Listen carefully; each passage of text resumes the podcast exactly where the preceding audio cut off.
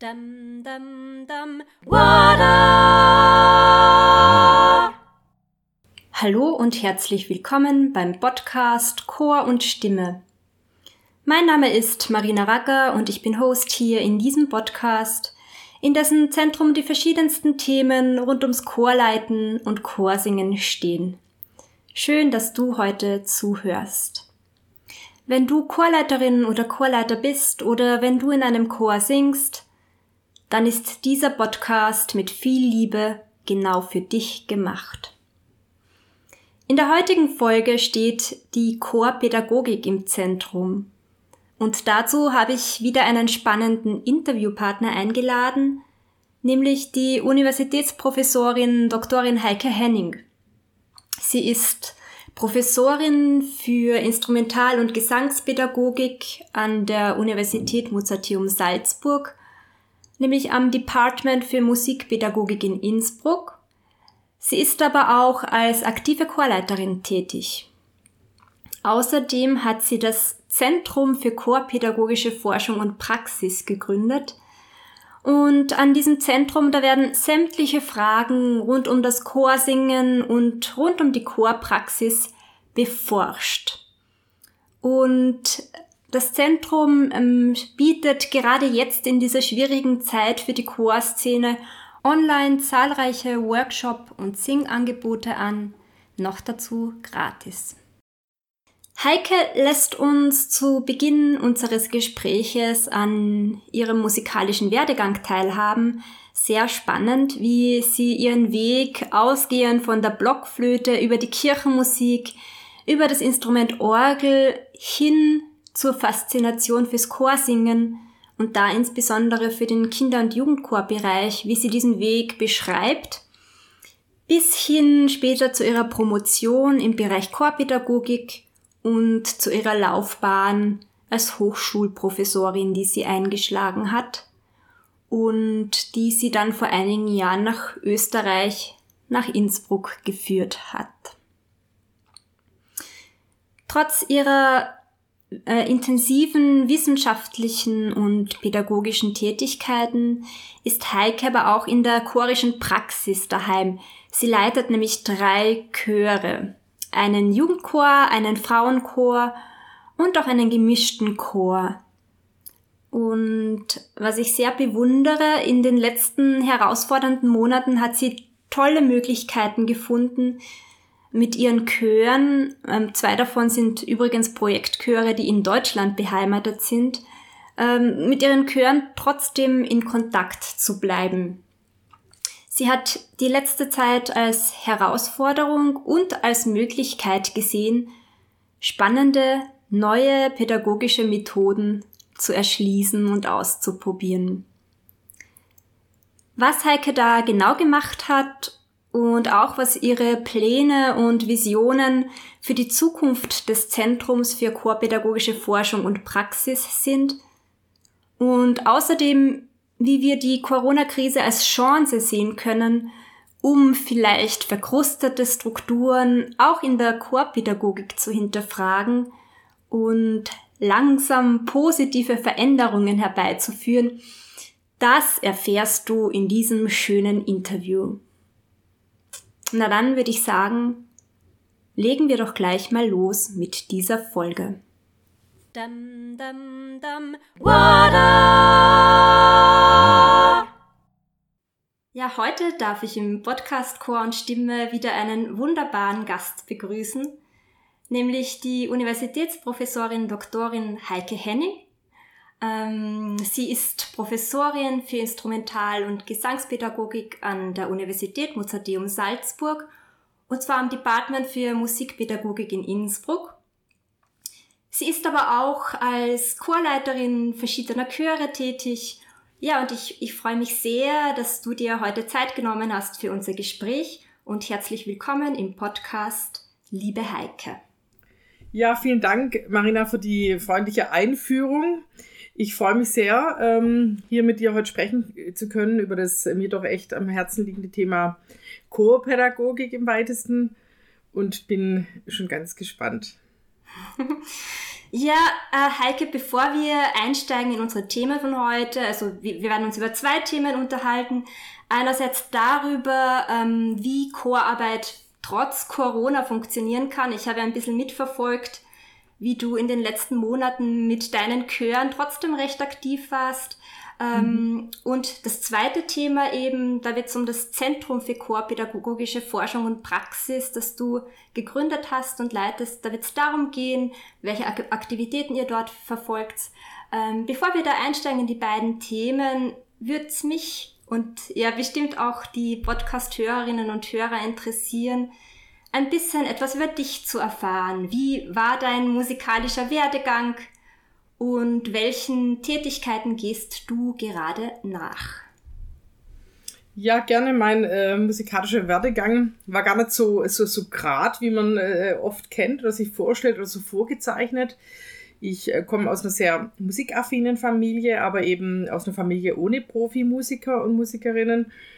Und ähm, wurde aber, mein Vater hat leidenschaftlich gesungen und ist ein sehr, sehr guter Tenor in der Nachkriegsgeneration hat er für sich entschieden, das nicht beruflich zu machen, aber das Potenzial hätte er gehabt. Und dann war klar, bei uns musikalische Bildung gehört dazu. Und ich habe auch sehr früh dann mit äh, der elementaren Früherziehung begonnen, an der Musikschule in Stuttgart. Habe also auch einen ganz äh, ganzheitlichen Start gehabt in, in, ins, äh, ins Musikalische sozusagen. Und dann habe ich auf Blockflöte umgewechselt im Alter mhm. von gerade mal fünf. Oh. Und da erinnere ich mich halt deshalb so gut dran, weil ich nämlich die Jüngste war in unserer Gruppe. Für die damalige Zeit war das ja fortschrittlich, dass wir einen Partner äh, oder Gruppenunterricht hatten. Wir waren drei, drei Mädchen.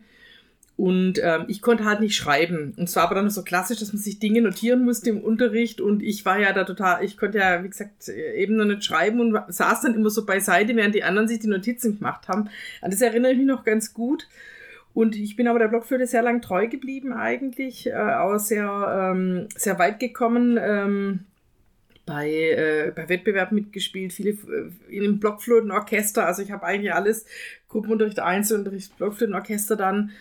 Und habe aber dann mit Eintritt in die Grundschule ähm, im Kinderchor der Kirchengemeinde angefangen zu singen. Von daher auch sehr früh den, den Chorbezug ein sehr, sehr engagierter Chorleiter erleben dürfen da. Der hatte auch den Kirchenchor in der Nachbargemeinde. Und habe dann schon gemerkt, dass diese Art des Musizierens, des Singens irgendwie ähm, mir das Nächste war. Es war dann aber trotzdem so, dass ich irgendwie, ja, und die Blockflötenzeit sehr streng geführt, sehr klassische Lehrerin, auch äh, immer in Tracht, was unüblich schon Stuttgarter Raum, muss man sagen, ja.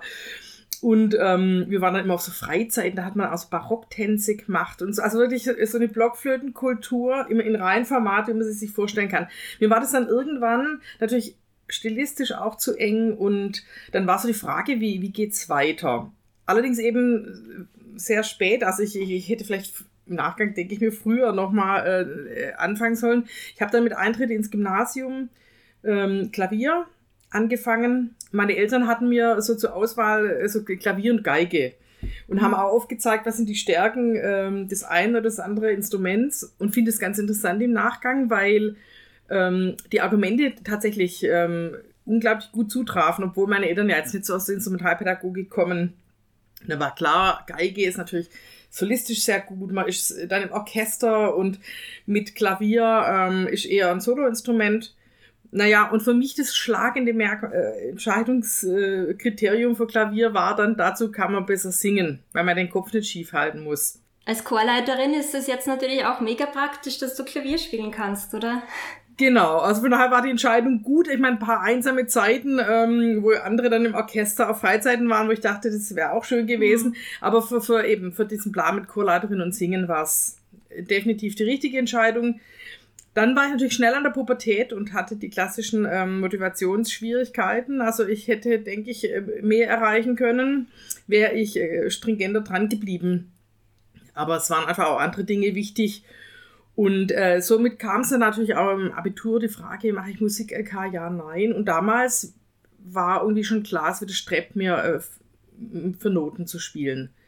Und habe mich äh, gegen den Musik-LK entschieden, hatte dann Französisch Biologie und wollte aber dann kurz vom Abi nochmal was anderes, nochmal wieder stilistisch nochmal was, was Drittes und da war so die Überlegung, mache ich Saxophon, hätte ich total cool gefunden.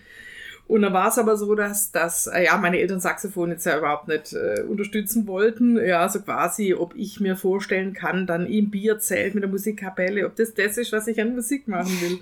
Bei mir war es ähnlich mit der Klarinette. Habe ich dann auch nicht gelernt, aber hätte ich Echt auch witzig. gern gemacht in der Zeit, ja. Ja, ich habe ja auch gedacht, jetzt mal eben, also mich hätte Jazz schon interessiert dann auch mhm. das, äh, und, und, und was anderes und der raue Klang vom Saxophon. Und dann war natürlich es laut und wir wohnen im Reihenhaus mhm. und du übst ja schon nicht so intensiv Klavier, wie du könntest. Jetzt auch noch ein Saxophon und naja, also gut, äh, ich habe das dann, äh, ja, nicht forciert, aber ähm, ich war dann witzigerweise über ein Wochenende bei einer Freundin im Schwarzwald, die weggezogen ist aus Stuttgart. Und die hatte am Sonntag einen Orgeldienst. Naja, und die ähm, ist jetzt nicht so die, die Berufsmusikerin. Und, ähm, und das hat mich dann doch beeindruckt, dass die da mit ihren paar Klavierkenntnissen diesen Gottesdienst schwuppt. Und dann dachte ich mir, ah, das äh, könnte ich ja eigentlich auch mal machen. Äh, und dann bin ich aber natürlich zu perfektionistisch. Es war mir dann klar, das mache ich aber erst, wenn ich so ein bisschen Orgel kann. Und habe dann eben, das, das war, denke ich, auch für mich äh, dann entscheidend, äh, spät ähm, mit der Orgel begonnen, kurz vorm Abitur eigentlich. Und habe dann jemanden kennengelernt, der eben nebenamtlich das macht. Du hast ja dann sogar Kirchenmusik studiert, oder? Im Anschluss. Genau. So kam ich da quasi da, dazu, eigentlich wie die Jungfrau zum Kind. Ich habe äh, dann mich an der Orgel festgebissen. Es war natürlich schon so, dass im Kirchenmusikstudium dann ich schon gemerkt habe, dass ich einfach mit, vor Orgel wahnsinnig viel üben muss, ähm, um, um, um da jetzt auch so die Leistung zu erbringen, die ich von mir gewohnt bin. Das, das war natürlich das Harte. Es war klar, ich kann üben, was ich will. Ich bin da mh, hm, bestenfalls im Mittelfeld, ja. Und das war, aber, aber die Chorleitung war da natürlich da, auch als Hauptfach dabei. Und dann war ich halt in meinem Element. Ich habe dann gemerkt, das ist das, was ich machen will. Und, und die, überhaupt die kirchenmusikalische Welt, muss ich schon sagen, die hat mich sehr, sehr stark geprägt, weil ich ja nicht da so von Anfang an hineingewachsen bin, sondern so zack, kurz bevor so ein Berufsentscheid aufgeht, mehr oder weniger durch Zufall mhm. da reinkam und dann, egal, die Welt der Gregorianik, selbst deutscher Liturgie, mhm. Gesang, das alles, diese tausend Fächer, fand ich alles wahnsinnig spannend. Und immer die Symbiose, wenn Sprache mit Musik zusammenkam, dann, dann habe ich gemerkt, das trifft mein Kerninteresse. Und so bin ich eigentlich als Chorleiterin dann weiter. Es war für mich dann irgendwie klar, äh, Kirchenmusik, das, das als Tätigkeitsfeld ist mir nachher mit dem Arbeitgeber Kirche vermutlich zu eng. Das lag vielleicht auch daran, dass ich an der Kirchenmusikhochschule in Rottenburg äh, studiert habe die für mich super war, weil ich so schön und klein und äh, übersichtlich, man kennt sich und ganz tolle Atmosphäre, aber eben ausschließlich Kirchenmusiker und Kirchenmusikerinnen.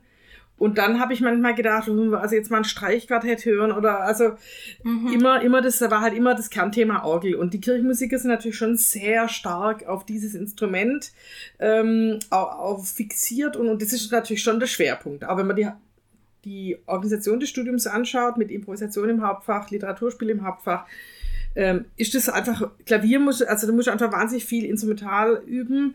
Und, ähm, und das war mir dann irgendwie nachher, ähm, es war mir dann eng. Ich habe dann eben auf Schulmusik äh, umgewechselt und habe aber die Fächer Musik und Theologie beibehalten. Und, ähm, und dann war es aber so, dass ich ganz klar äh, die Chorleitung für mich äh, dann weiterverfolgt habe.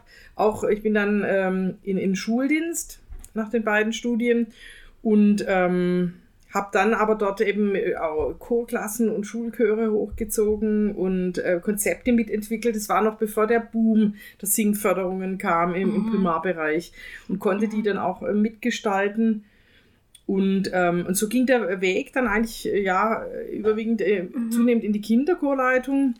Ich hatte mich dann auf eine Professur beworben äh, für Kinderchorleitung in, äh, in, in Köln war er auch sehr erfolgreich, aber eben nicht erstplatziert. Und der Erstplatzierte hat angenommen und dann hatte ich irgendwie Blut geleckt mit, mit, mit einer Hochschullaufbahn, dass mir einfach auch das Ausbilden mit mhm. Menschen am Herzen liegt. Das hatte ich ja als Lehrerin in der Schule schon, das war die Weitergabe und, und, und das im, im Hochschulkontext kommt natürlich das viel Freiere dazu, weil man nicht an Lehrplan gekoppelt ist in dem Maße, sondern Lehrinhalte selber entwickelt und auch beforscht und, und sie zugänglich macht. Und dann war aber klar, okay, ich ähm, den Wissenschaftszweig, ähm, der ist dann äh, noch wichtig. Und dann habe ich mich für ein Promotionsstudium entschieden und habe ähm, ja in, im Bereich Chorpädagogik promoviert über mit einer Arbeit über, über Qualität in, in, in der Kinderchorpädagogik. Mhm. Spannend. Eben, und, und, und nach der Promotion war dann irgendwie so äh, klar, dass die Instrumentalpädagogik wurde zunehmend für mich äh, spannend. Ich bin dann ähm, nach Nürnberg in der Endphase meiner Promotion, habe da ähm, eine IGP-Professur vertreten und konnte mich dann dort auch mit der Kinderchorleitung einbringen und hatte dann äh, eine Stelle als Dozentin für Kinderchorleitung und Kinderstimmbildung. Und, ähm, und die, das Wissenschaftliche habe ich dann eben nebenher dann weiter betrieben.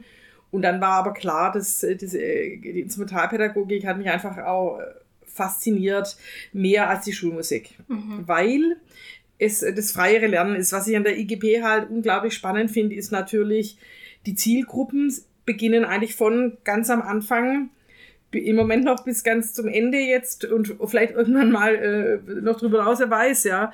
Ähm, genau, also doch äh, eben auch, ähm, es gibt ja Angebote, Angebote für werdende Mütter zum Beispiel oder, oder Hebammen singen, wo man sagt, okay, man weiß, Kinder hören schon im Mutterleib, kann man das mhm. ähm, für eine gute Entwicklung nutzen. Ich meine, das sind auch Fragen, die sehe ich, selbst die sehe ich dann im Randbereich, da beginnt also quasi die IGP eigentlich beginnt äh, eben deutlich vor dem schulischen Kontext und reicht weit über den schulischen Kontext hinaus.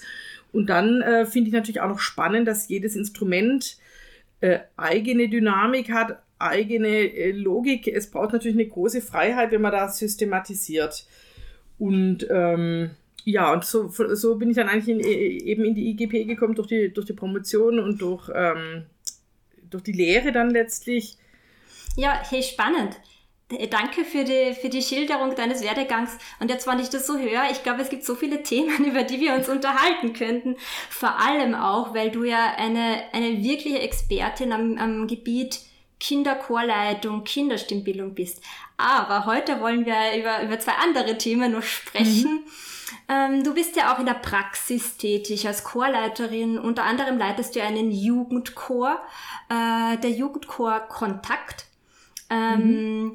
Wie hast du jetzt in den, in den letzten Monaten mit deinem Jugendchor Kontakt gehalten?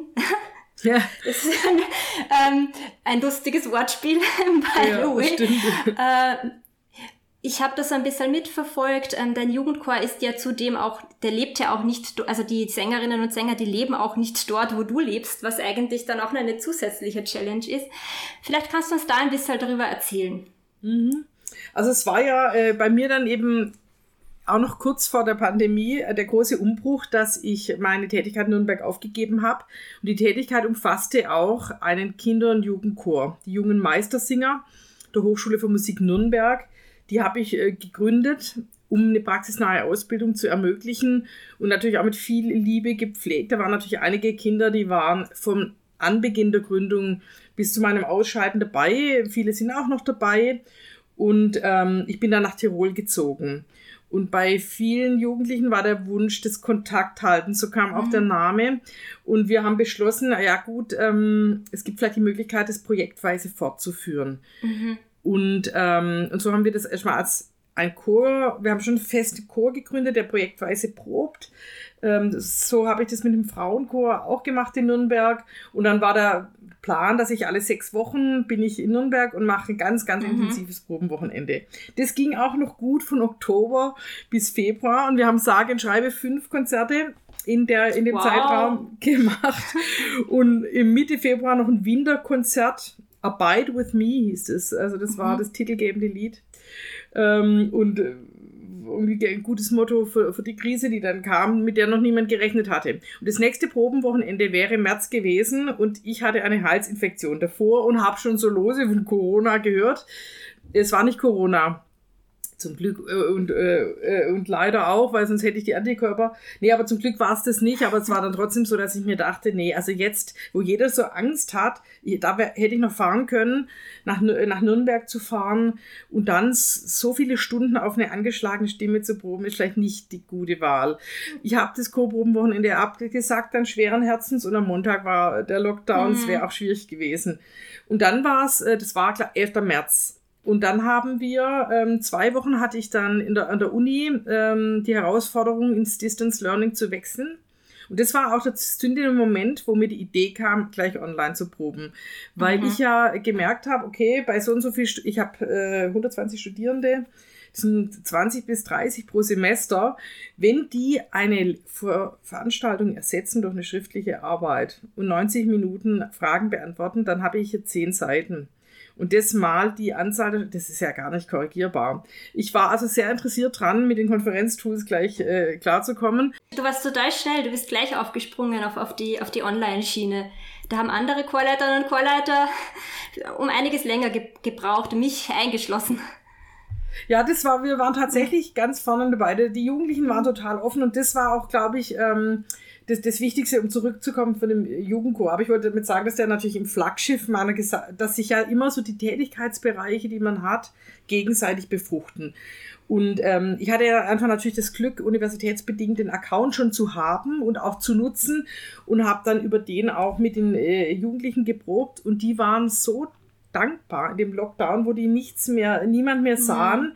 dass man hier miteinander reden und sich sehen kann. Und äh, die waren auch wirklich alle da. Und es kam ja auch von den Eltern dann äh, sehr schnell Reaktionen, wie wichtig das sei. Gerade bei den Kindern, die Einzelkinder sind, war das doch ein wahnsinnig wichtiger Sozialtermin neben dem musikalischen. Ihr habt ja dann auch äh, Videos äh, zusammengeschnitten oder wie das jetzt so üblich war in der Corona-Zeit. Und ich glaube, ihr habt sogar einen Preis gewonnen, oder? Ja, äh, mehrere. Mehrere wir haben, genau, ja, mehrere Preise. Wir haben, äh, genau, das erste Video haben wir eigentlich geschnitten, weil äh, da gab es eine Aktion Deutschland summt. Ähm, mhm. Da waren, äh, da gab es erstmalig einen Musikpreis. Und äh, da, wo, da hätte man ein Lied einsingen sollen, das, das war zur Verfügung. Das wäre jetzt aber von meine Klientel, das sind ja doch Jugendliche, zu kindlich gewesen. Und ich habe dann ähm, eine Freundin gefragt, die Liedermacherin ist, ob sie uns nicht was schreibt. Und dann haben wir diesen Bienensong, äh, der ja das Thema Erhalt der Bienen äh, als Kernthema hatte, eingesungen und produziert. Das war unser erster Split-Screen. Video und dann richtig äh, mit, mit Texteinblendung und so weiter. Super. Und das zweite war dann ähm, ganz anders, war eher ein Digitalprojekt. Da waren wir dann eben bei dem mit Abstand besten Chor ähm, auf dem neunten Platz in mhm. Bayern. Da war, ähm, da haben wir, da habe ich mir dann überlegt, wie man interaktiv, so eine Online-Probe interaktiv gestaltet. Und die, die, die Jugendlichen hatten die Aufgabe, ähm, Wörter zu finden, die sie mit der Pandemie assoziieren. Da kam dann sowas wie Reproduktionsrate, Isolation, Abstand. Und sie haben das rhythmisiert und hatten auch das mhm. rhythmisch notiert. Und dann hatte jeder, ähm, hat dann sein Rhythmus-Pattern so in den Bildschirm gehalten und, ähm, und, und aus diesen vielen ähm, Textfragmenten habe ich dann quasi ein Refrain zusammengesetzt und ähm, wir haben dann äh, Strophen dazu vertont. Und es hat mhm. mich dann gerade mal gereizt, so als Kirchenmusikerin, das Genre Rap, mit dem ich ja mhm. null zu tun hatte im Vorfeld. Und es war dann witzig, ähm, ich habe mir dann wirklich so, so, Tutorials angeguckt, wie funktioniert ein Rap und ähm, auf was muss man achten und was sind Stilelemente und habe die so akademisch, habe ich das dann versucht. Und ähm, eine Freundin hat dann halt eher ähm, ganz intuitiv das so gemacht und dann haben wir aus diesen äh, mehrere Strophen und die, die Kinder haben tatsächlich Ab Abstandsszenen im Privaten gedreht. Also es war dann das erste Mal nicht nur Splitscreen, Mhm. Auch, aber es waren dann so Elemente, wo, wo, die, wo die Tonspur läuft und man sieht aber so Situationen, die in der Pandemie für sie typisch waren. Und, ähm, und so habe ich halt versucht, statt Konzerten immer ein Highlight zu setzen und auch ähm, die Kinder dramaturgisch zunehmend äh, einzubeziehen in, in die Gestaltung. Ähm, was äh, und auch verschiedene Dinge ausprobiert. Beim letzten Film haben wir haben die Kinder zum Beispiel Zeichnungen zum Text gemacht und, ähm, und wir haben dann animiert ein bisschen. Es ist natürlich ein Wahnsinns Schneideaufwand. Mhm. Und, äh, wir haben ziemlich viel gelernt, wir Chorleiterinnen in der Zeit. Hey, aber ich finde, das hört sich voll spannend und kreativ an. Und also wenn ich darf, würde ich gern das, ähm, den Bienensong und, und den Rap in den Shownotes zur Folge verlinken, falls die Hörerinnen und Hörer da auch reinschauen wollen. Gerne, ja. Also es sind, wie gesagt, wir haben eben vielleicht jetzt erwähnen, wir sind natürlich in Corona auch weg von komplexen, mehrstimmigen Sachen. Wir haben eine mhm. große Altersrange und es kommt natürlich dazu, dass für die, für die ganz schweren Dinge ähm, diese, diesen Probenduktus, den wir vorher hatten mit Projektweise, mhm. das auch nicht mehr, nicht, mehr, nicht mehr so ermöglicht. Das war auch nicht das Ziel, sondern Ziel ist, dass wir gemeinsam die Freude am, am Singen weiterhaben. Mhm. Und jetzt bei, bei, bei Zoom war ja erstmal klar, mehrstimmig proben, das äh, ist zäh, wenn dann äh, eine Stimme ewig warten muss, bis sie sich wieder hört. Und mit Breakout Rooms und Playback, das musste sich auch erstmal entwickeln. Und da haben wir dann eben äh, einfache zweistimmige Sachen gemacht. Mhm. Und äh, Unmaß so was ganz anderes wie, die, wie, den, wie den Rap, wo, wo, wo man gemerkt hat, es ist aber da gar nicht so einfach, artikulatorisch so schnell und dass es cool rüberkommt und dass man aber nicht irgendwas imitiert. Ich, auch ich habe da echt viel gelernt mit den Jugendlichen mhm. und habe es auch genutzt, ähm, Chorladung mal anders zu denken.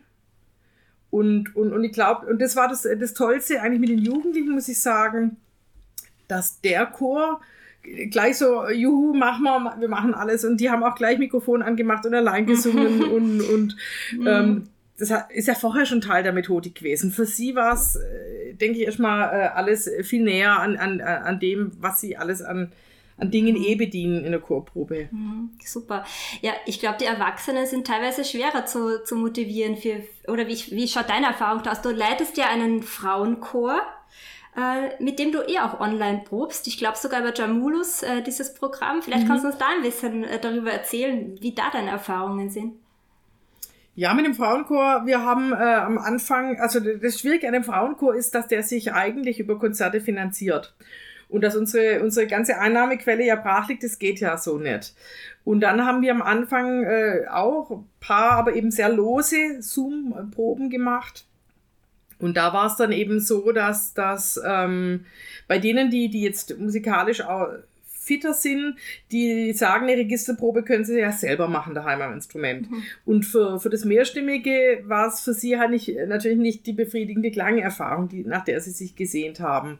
Naja, und ich hatte dann äh, von Gemulus gehört und äh, wollte aber nicht gleich in was reintauchen, wo ich keine Erfahrungswerte zu habe. Und ich habe dann ähm, zwei Monate in, äh, in einem Chamberlain's Chamber Choir heißt der, in einem Chor gesungen, wo vor allem Chorleitende aus Europa zusammen singen, äh, die ähm, dieses ja, Programm für sich auch entdeckt haben und die das auch selber zunehmend in ihre Chöre getragen haben. Da hatten wir immer gesehen, welches Land gerade wieder Lockdown oder nicht. Dann mhm. waren die mhm. Chorleitende wieder weg, weil sie dann irgendwie in Präsenz geprobt haben und ein paar Wochen später waren sie auch wieder da.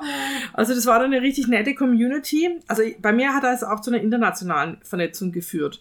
Und dann war äh, meinem Frauenchor ähm, eine Freundin auch, die, die, die technisch natürlich affin ist, die gesagt hat, sie, sie hilft, sie fuchst sich ja rein, weil man ja Soundchecks mit den einzelnen Sängerinnen dann auch äh, machen muss. Und dann war äh, eine Meinungserhebung im Frauenchor und da hat doch ein Großteil gesagt, wir wagen das wir wollen auf jeden Fall jetzt, es war auch die Erkenntnis natürlich dann, das begann jetzt jetzt im, im, im Februar, dass ähm, wir damit gerechnet haben, dass, dass die Folgen der Pandemie nicht so schnell zu Ende sind, mhm. dass man wieder an Normalität im Chor denken kann.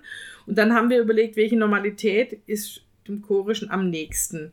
Und, ähm, und das sich gegenseitig hören, aufeinander hören, miteinander Musik machen, die Farbe der anderen Stimme drin erkennen, das vieles, was Chor im Wesentlichen determiniert, ist ja da erlebbar. Und das hat uns einfach wieder näher an, an das Chorsingen äh, gebracht. Und jetzt erarbeiten wir da natürlich ähm, angepasst an, an die Situation ausgewählte Literatur ähm, und, und kommen da wöchentlich. Ja, und jetzt proben wir, witzigerweise probe ich jetzt genau mit meinen beiden äh, Projektchören äh, wöchentlich. und mein regelmäßiger Chor in Tirol, ich habe einen Kammerchor und ähm, die wollten aber nicht online proben. Also mhm. da, also es sind Einzelne, die jetzt eben bei meinen Frauen mitproben, weil sie sagen, sie, sie finden es mhm. super.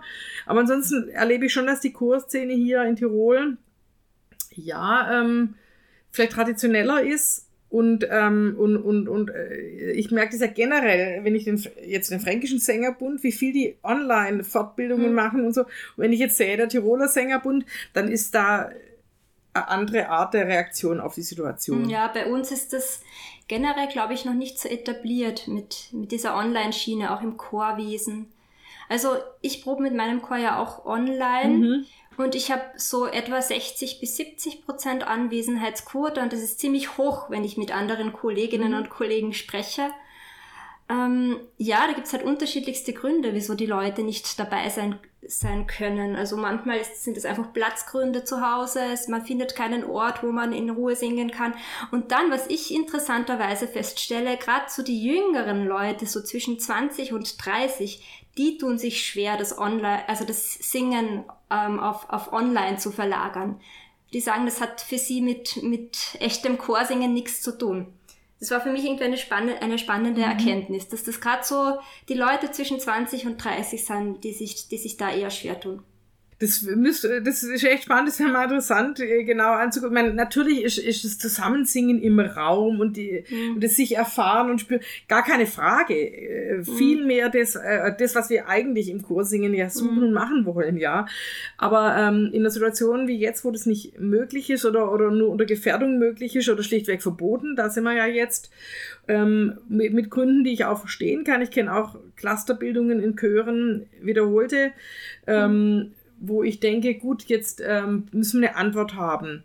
Und da finde ich ähm, schon, dass das viel geht. Und ich muss mhm. sagen, bei dem Jugendchor zum Beispiel, wir haben sechs Neuanmeldungen. Wow. Und haben eine Abdeckung. Ich habe auch nicht jede Woche alle da, aber ich habe auch beim Probenwochenende nicht alle da. Bei Jugendlichen, da machen die Fahrschule, da machen die das. Das ist ja äh, auch ja. Äh, normal. Aber das stimmt, bei Erwachsenen ist äh, der Verlust mhm. größer. Ist bei mir auch so, dass, dass einige Frauen gesagt haben, ah nee, sie sitzen eh schon den ganzen Tag vor dem Ding. Mhm. Jetzt wollen sie jetzt nicht nur in der Freizeit. Ich finde es super, was du da alles auf die Füße gestellt hast. Und generell finde ich es einfach wichtig, dass wir lösungsorientiert denken. Das wird uns jetzt noch eine Zeit beschäftigen. Es geht nicht so, wie wir es normalerweise gewohnt waren. Aber das birgt irgendwo auch Chancen, dass man neue Sachen entdeckt, neue Sachen ausprobiert und ähm, eben die, wie soll ich sagen, die, die, die Grenzen aufweicht, die irgendwie genau. äh, über die Jahre und Jahrzehnte sich da irgendwie festgesetzt haben. Denke ich auch, ja.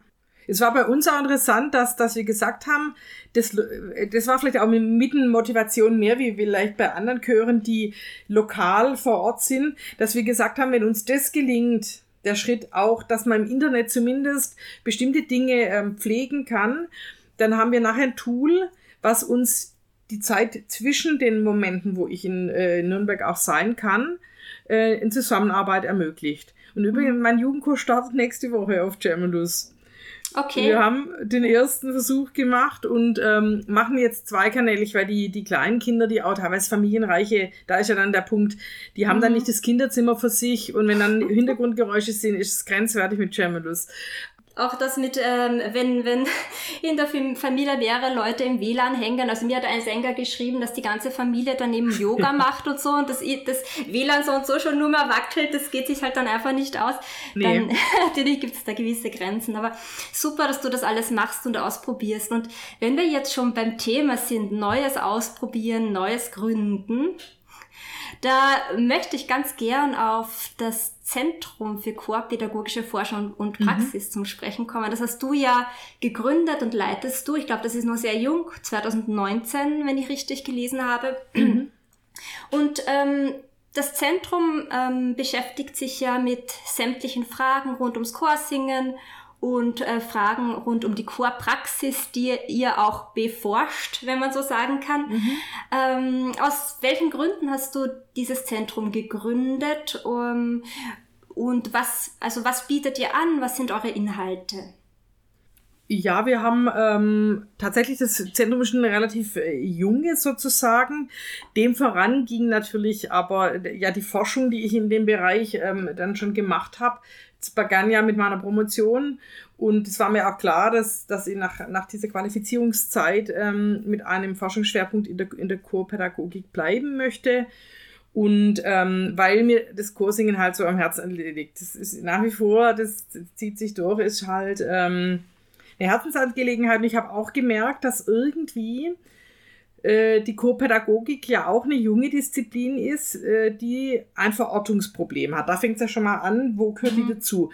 Und ich sehe die einfach in meinem Feld. Das habe ich auch für mich äh, so, so dann auch determiniert, sagen wir mal so, weil das Problem auch an Hochschulen ist, wir haben die Musikpädagogik und die Instrumentalpädagogik Und wenn man jetzt in den Chorleitungssektor guckt, dann ist Chorleitung entweder ein Teilfach von diesen Studiengängen oder von den Kirchenmusikern oder es ist ein eigenständiges Studium, das sehr künstlerisch orientiert ist. Inhalte mhm. zur Vermittlung, zur Führung, zur Probenmethodik die kommen zunehmend, die sind aber nicht ähm, noch, noch nicht so, so mhm. systematisiert oder so ein Kernbereich des Fachs. Das stimmt, sagen. das habe ich auch im Kirchenmusikstudium so wahrgenommen.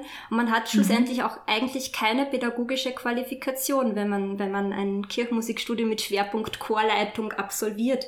Obwohl man ja wirklich in, in der Essenz Pädagogin ist, weil, weil man ständig mit Gruppen zu tun hat und die man führt, ja. Das sind so spannende Themen und, und die, die gehören wirklich in, in, in der Ausbildung noch, noch mehr in den Vordergrund gestellt.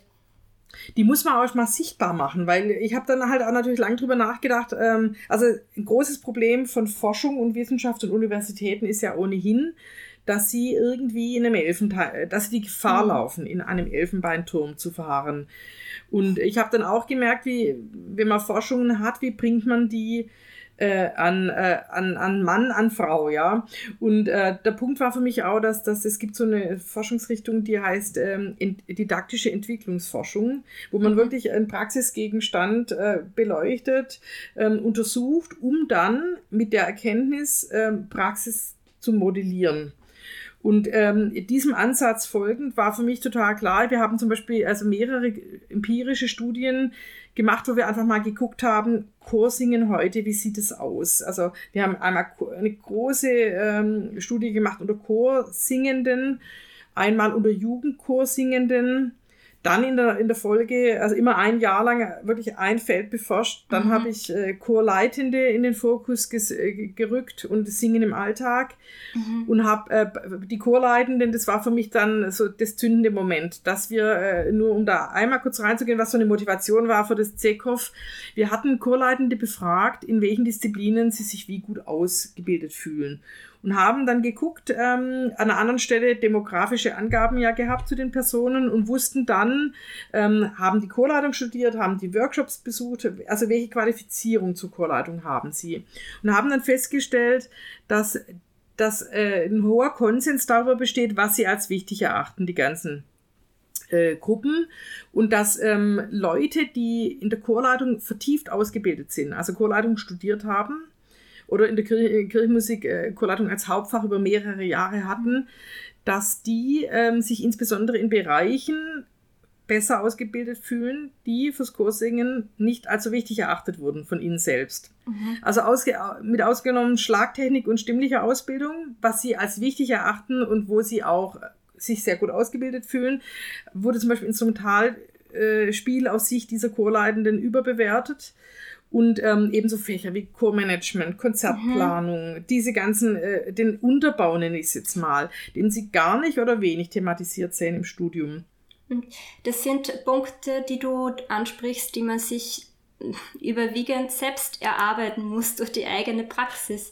Ist die Frage, ob das so sein muss. Also ich sehe da auch irgendwie Veränderungsbedarf. ja. Genau, das war so ein Punkt, dass ich gesagt habe, okay, ähm, jetzt komme ich eben an den Schritt dieser Veränderung. Ich habe das jetzt beforscht, ich habe da ähm, Daten, äh, deskriptive, ja, da geht es jetzt erstmal auch gar nicht darum, ob ich die interpretiere, sondern einfach, ich bilde erstmal eine, eine Realität ab, ja. Mhm. Und, und welche, und jetzt kommen die Konsequenzen draus. Ich habe mir dann überlegt, dass es eben auch Dinge gibt, wo ähm, Leute, also es war zum Beispiel interessant, dass das sich zutrauen im Bereich Management und Planung und diesen, jetzt nenne ich es Unterbau von Chorleitung, äh, wobei ich das, den Wort, das Wort, deshalb spreche ich es an, selber kritisch ja. Also äh, diese, diese anderen Kompetenzbereiche, um es besser zu formulieren, dass, ähm, dass sich eher mit, mit zunehmender Qualifikation haben wir da eine negative Korrelation ermittelt, dass die sich fast mhm. das, äh, noch weniger zutrauen. Und, ähm, und dann haben wir, äh, dann habe ich auch als, als, als Hochschullehrende äh, für mich äh, gesagt, okay, da müssen wir ein Angebot machen. Denn unsere Leute sind jetzt erstmal natürlich grundständig sehr gut qualifiziert. Und wenn die in manchen Bereichen überqualifiziert sind, in anderen unterqualifiziert sind, werden sie die musikalische Bildung nicht in die Breite tragen können. Und da sehe ich meine Mission Elitebildung Sehr schön. gibt es natürlich genug. Ja, da, äh, an so einem Haus hier am Mozarteum haben wir ein toll funktionierendes Pre-College und so. Meine Wirkung in, als, als, als IGP-Professorin und auch Mhm. als Chorleiterin sah ich dann darin zu sagen, ich stärke die, die Breitenmusikalisierung und in dem Kontext steht auch das Zentrum für chorpädagogische Forschung und jetzt wichtig und Praxis. Und die Erfahrung, die ich mache, wir haben jetzt gerade durch Pandemie ähm, äh, bedingt sehr viel Online-Formate, also viele Fortbildungen. Sehr schön, weil also ich bin auch ähm, über Facebook auf euch aufmerksam geworden, weil ihr ja, also ich habe den Eindruck, ihr, ihr möchtet sozusagen diese Forschung auch in die Praxis bringen und da Mhm. Angebote setzen und öffnet das auch für alle Interessierten. Ähm, Genau. Was habt ihr jetzt da alles auf die Füße gestellt? Welche Workshops, welche Symposien Mhm. sogar habt ihr da in, äh, in letzter Zeit gemacht? Und äh, was mich auch interessiert, welche davon sind besonders gut angenommen worden? Mhm, Also interessanterweise die Workshops eigentlich durchweg äh, alle. Wir haben also einerseits Workshops und haben da versucht, ähm, ich habe da jetzt auch Themen eben ausgewählt. die, äh, Zum einen jetzt natürlich die sich an Chorsingende richten, dieser Open Choir, das ist ein Community Singing Projekt. Ich wollte auch diesen Open Choir. Open Choir. Open Choir heißt er. Genau, und das sind so quasi, ähm, das sind Abende, da wählen wir Lieder aus zu einem bestimmten Themenbereich, die auch frei verfügbar sind, erstellen ein Liederbuch und dann ist es wie so ein Rudelsingen. Mhm. Also diese Community-Singing-Projekte, dieses niederschwellige Musik machen, äh, wollte ich damit ausbauen. Auch im Chorbereich ist es ja in der Regel so, ich bin in einem Verein oder ich bin in einer Gruppe und ich gehe da regelmäßig hin. Ähm, jetzt ist es aber so, dass es da bestimmte Leute nicht erreicht, nämlich Leute, die diese regelmäßige Anwendung nicht können oder nicht wollen. Mhm. Und, ähm, und da sind wir in der Musikpädagogik äh, jetzt halt aufgefordert, auch Angebote zu machen, die sehr niederschwellig sind.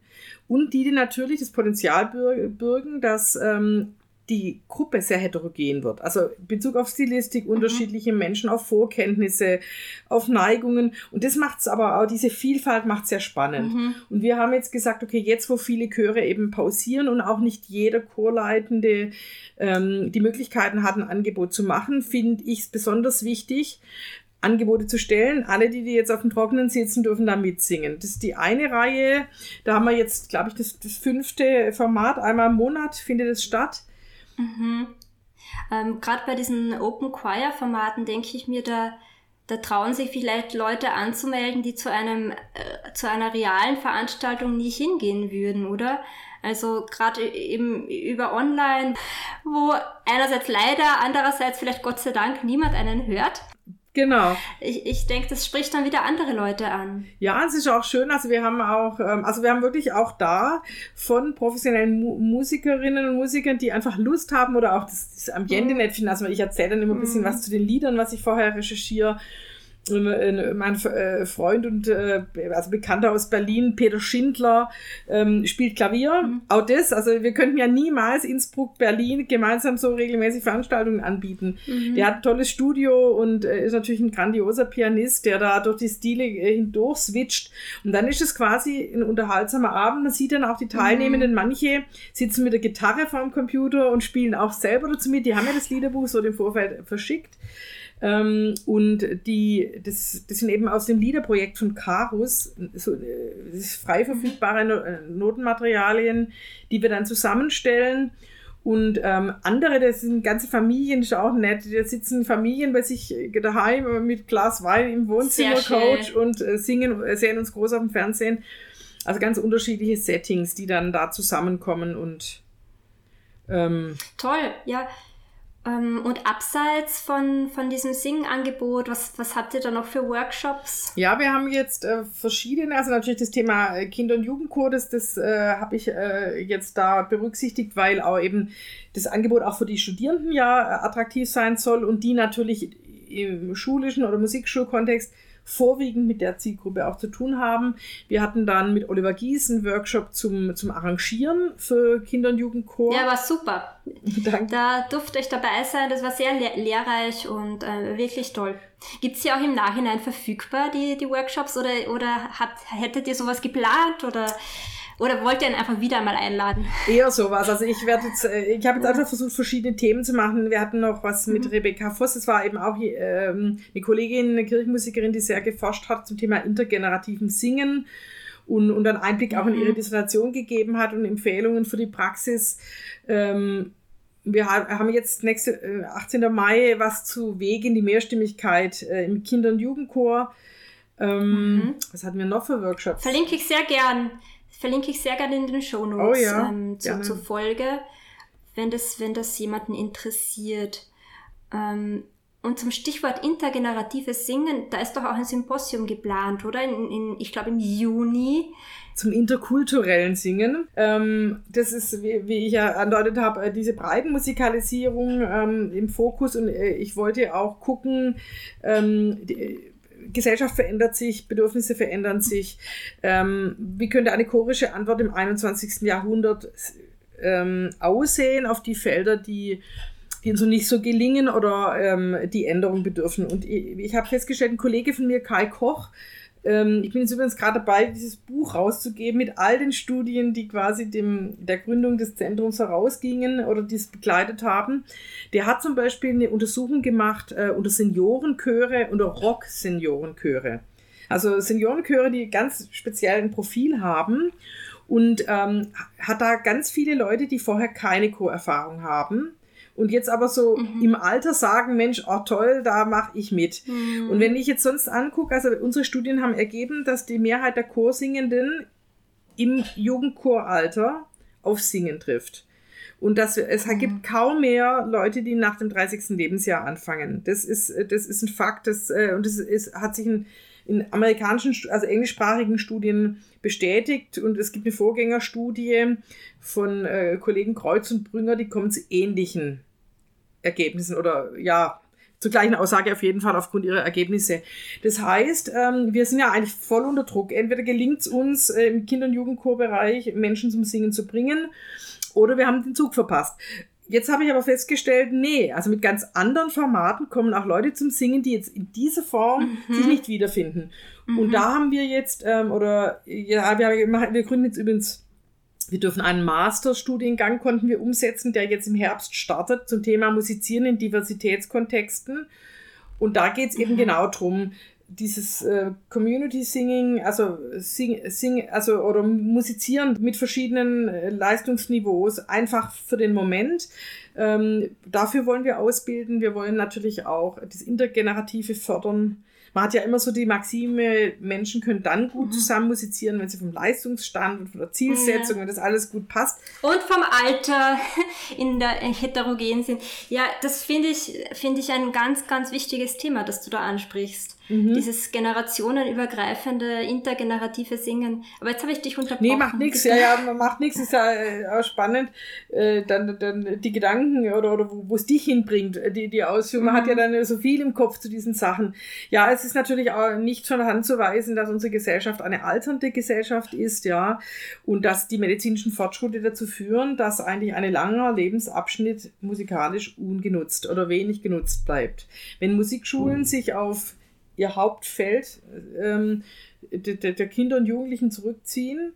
Ähm, was äh, jetzt hier in Österreich ja überwiegend sogar noch der Fall ist, dass es die primäre Zielgruppe ist, ja. Mhm. Ähm, dann, dann sind einfach Leute, die jetzt aus beruflichen Gründen oder auch Frauen, die jetzt aufgrund von äh, Schwangerschaften und, und Kinder großziehen, für ihre eigene musikalische Betätigung keine Zeit fanden, für die scheint dann der Zug abgefahren. Das heißt, wir sind herausgefordert, da nochmal Einstiegsangebote auch zu machen mhm. oder Wiederaufnahmeangebote in der Instrumentalpädagogik sowieso, aber eben auch in der Chorpädagogik.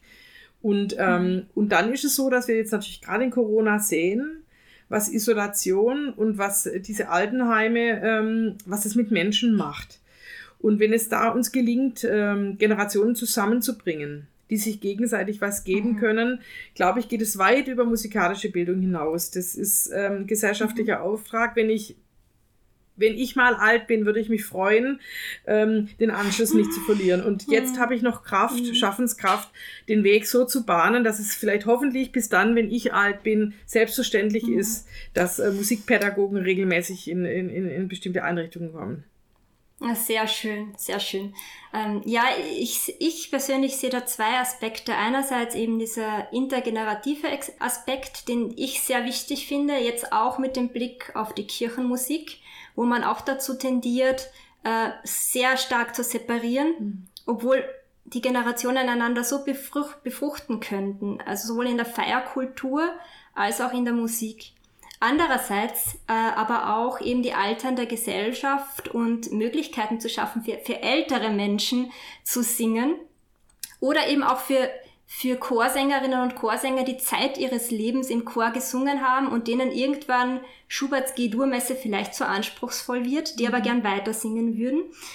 Die beiden Aspekte sehe ich und ähm, da möchte ich jetzt nur kurz ansprechen, meinen Erstkontakt zum äh, Chorpädagogischen Zentrum, nämlich euer tolles Symposium Lebenslang Musizieren.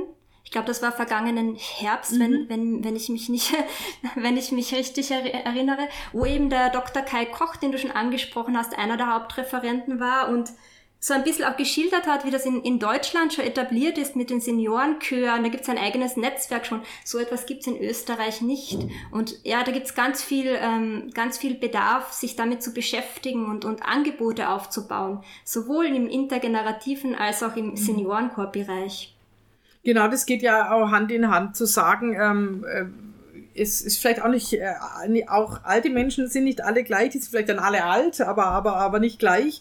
Und, ähm, und da, auch da brauchen wir differenzierte Angebote. Also manche, die, die eben sehr gern mit der jungen Generation zusammenkommen und, äh, und gemeinsam an, äh, singen, andere, die vielleicht aber auch lieber mhm. ähm, in, in eine bestimmte Richtung gehen, äh, wie jetzt eben Rockmusik oder die, die, die Generation, äh, die jetzt alt wird, die hat ja auch pluralistische Musikpräferenzen und dass man da ähm, überhaupt die bedenkt und, und, und äh, Angebote macht und Leute dazu ausbildet, auch sensibel mit, mit solchen Aspekten umzugehen. Ähm, Alterungsprozesse, inwieweit wirken die auf Musikprozesse sich aus? Was braucht es, um das bestmöglichst zu unterstützen? Ähm, wie kann man dann trotzdem musikpädagogisch handeln, also nicht, nicht therapeutisch nur? Das wäre ja ein anderes Feld, auch ein wichtiges Feld. Vielleicht kann man das auch irgendwie vernetzen, sodass mhm. eben für, für den Mensch, der da ähm, das Gegenüber ist und musizieren will, das Bestmöglichste äh, rauskommt und er für sich viel mitnehmen äh, kann. Und, und da haben wir jetzt eben dieses interkulturelle Musizieren ähm, als Thema. Äh, habe ich lange überlegt, macht es Sinn hier äh, in Tirol, wo man natürlich nochmal ganz anders mit Migration konfrontiert ist, wie jetzt vielleicht in Köln oder Berlin oder diesen ganz mhm. großen mhm. Städten. Und dann habe ich gedacht, nee, gerade hier. Ähm, es, die Szene mhm. ist so bunt, wenn die Gesellschaft bunt ist. Und ähm, mhm. um da einfach mal ähm, weiterzudenken, zu gucken, wie probt jemand, der, äh, da kommt jetzt eine Kollegin aus, aus NRW, die Hayat Shawi, die hat einen interkulturellen Frauenchor an der Musikschule. Die sind unterschiedliche ähm, Nationalitäten und Muttersprachler, äh, drin und die probt natürlich ganz ohne Noten mit einem ganz, mit einem speziellen mhm. Ansatz, der für alle Chorstrukturen wichtig ist. Und ich wollte natürlich auch, wo liegt auch hier wieder den Fokus lenken, wo liegt das Potenzial von Verschiedenartigkeit. Was, äh, was kann man fürs eigene Kulturelle mitnehmen? Was kann Neues entstehen, wenn Kulturen mhm. sich begegnen, sich austauschen, mhm. voneinander lernen, miteinander lernen? Und, ähm, und leider müssen wir jetzt natürlich wieder ähm, auf, auf Präsenz verzichten. Es war jetzt der erste mutige Versuch, hybrid das zu machen. Leute, die hier, hier nach Innsbruck kommen und mit uns äh, arbeiten und andere, die jetzt von woanders aus teilnehmen. Aber es ist eben, und da kommen wir nochmal zum, ob ich aufzeichne, die Workshops. Ich würde das gerne natürlich auch nachhaltig Menschen zur Verfügung mhm. stellen, auch über den Termin hinaus. Mhm. Da kommt aber ein Rattenschwanz an Logistik, Datenschutzverordnungen, mhm. ähm, gesetzliche Bestimmungen, mhm. wo die Rechtsabteilung der Universität die Hände zusammenschlägt, wenn ich das Fass auch noch aufmache. Mhm. Ja. Und, ähm, und deshalb la äh, lasse ich das, weil ich das auch ressourcentechnisch nicht schaffe. Mhm. Und, ähm, ja, aber jeder, der möchte, kann kann online an, an der Veranstaltung teilnehmen. Ich verlinke die so gerne. Äh, ich finde das ein, ein, ein tolles Thema und kann auch vor Augen führen, wie, wie Musik unterschiedliche Kulturen zusammenbringen kann.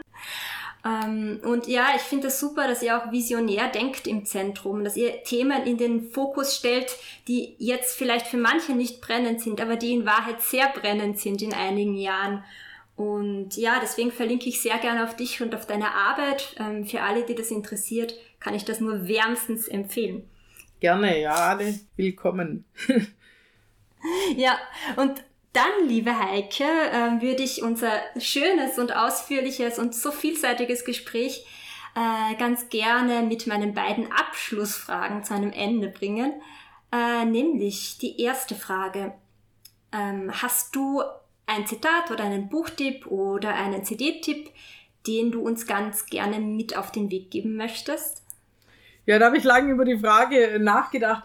Ähm, da gäbe es ja auch so viel. Aber ich denke, ähm, ich habe mich äh, für ein Zitat entschieden. Einmal Singe wem Gesang gegeben. Ähm, ein deutscher äh, Dichter und, und dann von Marie von Ebner-Eschenbach äh, gibt es ein Gedicht, äh, ein kleines Lied. Wie geht's nur an? Ich muss es jetzt nur so sinngemäß zitieren, dass man so lieb es haben kann. Was liegt darin? Erzähle. Es liegt darin ein wenig Klang, ein wenig Wohllaut und Gesang und eine ganze Seele. Und weil das Gedicht mhm. dieses, ja, dieses, äh, dieses Schöne des Singens irgendwie so in dem Lied einschließt, äh, habe ich gedacht, wähle ich das äh, anstelle eines Zitats oder mit dem, in Kombination mit dem Zitat. Und als Buchtipp ähm, tue ich mir natürlich jetzt schwer, gibt es zahlreiche tolle Bücher von äh, tollen Kollegen und Kolleginnen. Ähm, was ich, glaube ich, wichtig finde, gerade im, im Leistungsbereich der Chorleitung oder an Hochschulen, ähm, ist auch zu wissen, was Singen für den Menschen bedeutet, neben musikalischen Zielen, die wir natürlich zu Recht da drin verfolgen. Und deshalb würde ich den Buchtipp Warum Singen glücklich macht von, äh, von mhm. meinem Kollege, Kollege Günter Kreuz, der da wirklich ganz, ganz äh, einfach äh, auch seine Forschungsergebnisse zusammen, Ergebnisse zusammenfasst und Einblick gibt, ähm, warum das Singen so, so, so wertvoll äh, sein kann und, und was es für positive, was für positive Wirkungen von ihm ausgehen können. Na super, danke schön. danke auch für, für das Zitat und die schönen Gedanken, die du, uns, die du mit uns geteilt hast. Ja, und da sind wir, sind wir auch schon bei meiner zweiten Frage. Warum glaubst du, dass das Chorsingen und ähm, das Singen an sich auch in 30 Jahren, auch 2050, noch ein unverzichtbarer Teil unseres gesellschaftlichen Miteinanders sein wird. Ja, weil, weil Singen für mich so, so äh, essentiell zum Menschsein dazugehört und, und das zeigen auch ähm, kulturelle Vergleiche. Singen ist eine Universalie, die unabhängig von dem, wo, wo man geboren wird und in, in welche kulturellen Kontexte ausgeübt wird. Äh, Kleinkinder hören, bewegen und singen von Anfang an. Und ähm, das begleitet auch das Spiel und, und, und, und gehört zu der stimmlichen Entwicklung dazu. Und wenn wir sehen, welche Rolle Singen spielt an den wichtigen Anlässen unseres Lebens, bei Feiern, ähm, egal jetzt, ob das jetzt eigene Feiern wie, wie jetzt Hochzeit, Todesfall äh, sind oder ob das Feiern sind, äh, Familienfeiern, Zusammenkünfte.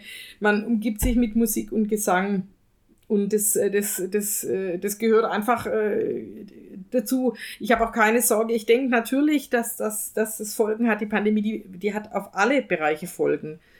Ähm, dass das Singen und die, das Chorwesen sterben könnte, das kann ich mir nicht vorstellen. Mhm. Überhaupt dafür ähm, gibt es viel zu viele, die genau wissen, welche Kraft da drin äh, liegt und die das mhm. so lieben, die werden das natürlich aus, äh, aus der Traufe wieder heben. Das wird aufsteigen wie Phönix aus der Asche, selbst wenn es jetzt eine Weile brach liegen müsste.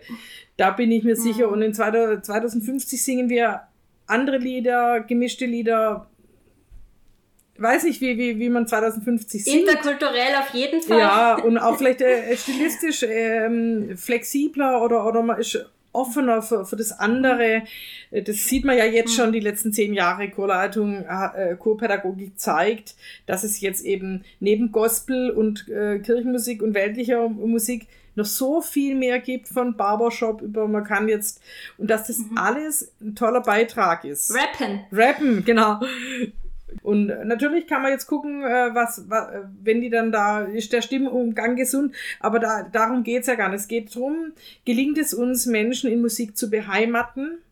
Gelingt es uns, ähm, musikalisch Leistung zu ermöglichen, genauso wie gelingt es uns, ähm, äh, Freude, Entfaltung, Selbstverwirklichung, mhm. Wohlgefühl zu entwickeln. Das sind natürlich große mhm. Zielsetzungen, die wir da verfolgen. Sehr schön. Ja, und am Schluss bleibt über, dass Singen glücklich macht, oder? Wie der Günter Kreuz in seinem Buch wahrscheinlich ausführlich beschreibt. Und ja, ich, ich glaube, ich bin ebenso wie du der Meinung, dass, dass wir zuversichtlich in die Zukunft blicken dürfen und sollen und weil es so viel gibt, was, was, was das Singen, das gemeinsame Singen uns schenkt. Und ja, für heute bleibt mir eigentlich dann nur mehr zu sagen, Dankeschön, liebe Heike, für die vielen Einblicke, die, die du uns geschenkt hast, in, sowohl in deinen Werdegang, in dein jetziges Tun, in die, in die vielen Themen, mit denen du dich beschäftigst im Zentrum. Und ja, dann freue ich mich sehr, wenn wir uns bald wiedersehen. Und ja. danke schön für deine Zeit. Danke dir auch, Marina. Alles Gute auch für deine Arbeit. Du probst ja auch online und ähm, ich habe jetzt ja auch äh, deine Musik gehört. Ähm, du bist ja auch vielseitig unterwegs und ich hoffe wirklich, dass wir auch vielleicht gemeinsam noch ähm, Dinge bewegen können. Da freue ich mich drauf. Auf bald, liebe Heike. Ja, mach's gut. Danke. Tschüss. Alles Gute. Dum, dum, dum. Water! Ja, am Ende dieses Interviews möchte ich mich ganz herzlich bei dir bedanken für die Zeit, die du Heike und mir hier im Podcast geschenkt hast. Vielleicht bist du genauso an Heikes Lippen gehangen wie ich. Ich bin wirklich sehr dankbar, dass sie uns so viele Einblicke gegeben hat, auch in ihren persönlichen Werdegang und in so spannende Themen von Einblicken in die Arbeit mit ihren Chören und in neue chorpädagogische Ansätze, natürlich beeinflusst und beschleunigt durch die Krise, in der wir uns momentan befinden, bis hin zu den wichtigen visionären Themen, die Heike angesprochen hat, wie zum Beispiel das Thema interkulturelle Chorarbeit. Meiner Ansicht nach ist das ein Thema, das uns als Chorleitende und Chorsänger*innen in Zukunft beschäftigen wird und mit dem wir gar nicht früh genug anfangen können, uns auseinanderzusetzen.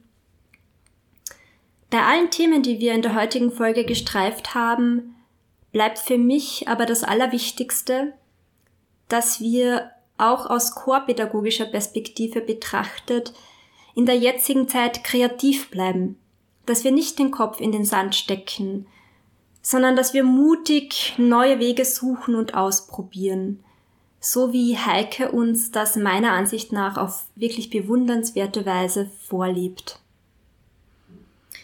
Den Kontakt zu Heike und zu den Aktivitäten des Zentrums verlinke ich dir in den Shownotes zur Folge auf meiner Website marinaraga.at slash podcast. Und wenn dir diese Podcast-Folge gefällt, dann freue ich mich natürlich, wenn du sie mit anderen Menschen teilst, die sich dafür interessieren könnten, damit der Podcast möglichst viele Menschen erreichen kann und möglichst vielen Menschen helfen kann, für die er mit viel Liebe und Aufwand gemacht ist. Ich freue mich, wenn du den Podcast abonnierst auf Spotify, Apple oder Google Podcasts und wie immer freue ich mich über einen Austausch, über Rückmeldungen, Anregungen, Diskussionen und Fragen. Meld dich gern per E-Mail an mail at marinaragger.at. Schön, dass du heute hier dabei warst und bis zur nächsten Folge in zwei Wochen wünsche ich dir alles Liebe, deine Marina. Dum dum dum. What up?